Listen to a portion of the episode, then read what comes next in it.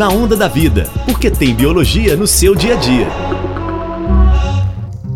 Um modelo de captação de energia muito usado no Brasil são as usinas hidrelétricas. Essas usinas conseguem energia através do movimento da água, e para isso é necessária a construção de barragens, que interrompem o curso dos rios. Por acaso você já parou para pensar nos problemas que essa modificação pode gerar? Em entrevista com o professor Rafael Leitão, do Departamento de Biologia Geral da UFMG, fomos informados sobre alguns dos impactos dessas barragens para os peixes em um rio. Tem grandes efeitos, né? O primeiro é a interrupção do, do fluxo do, dos peixes ao longo do, do, da bacia. Né? Lá na Amazônia existem alguns, alguns bagres de, de grande porte que fazem migrações de 8 mil quilômetros ao longo da, da vida. Assim. Então, eles precisam se deslocar na bacia, na bacia inteira. Né? Então, é, a dourada, por exemplo, ela desova lá no pé dos Andes lá na, na perto da, das, já das cabeceiras lá da, da bacia amazônica. É, e aí o, o, os ovos eles, eles, eles, começam a se desenvolver lá e, e, vão, vão sendo carreados ao longo de toda, de toda a drenagem até chegar próximo à desembocadura do, do Rio Amazonas.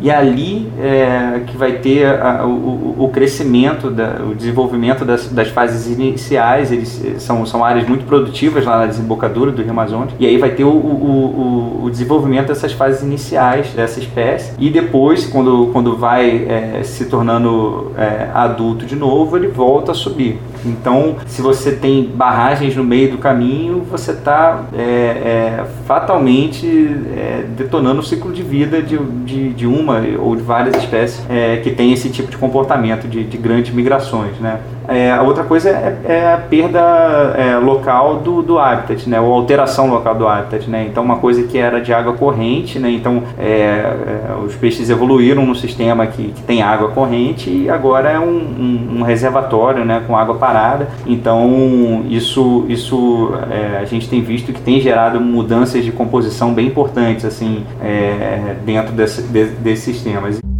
É, pelos comentários do professor, podemos perceber que barrar o fluxo de um rio é uma decisão muito importante, que pode afetar bastante a vida de algumas espécies, podendo causar grandes perdas para a nossa fauna. Será que esse tipo de usina para captação de energia seria o ideal? Não há outras fontes de energia que possuem um impacto menor? Essas são as questões para pensar. Eu sou Maria Luísa Cunha. E eu sou Rafaela Melice.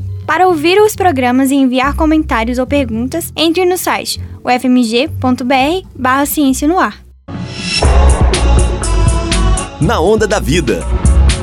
Uma produção do Instituto de Ciências Biológicas da UFMG.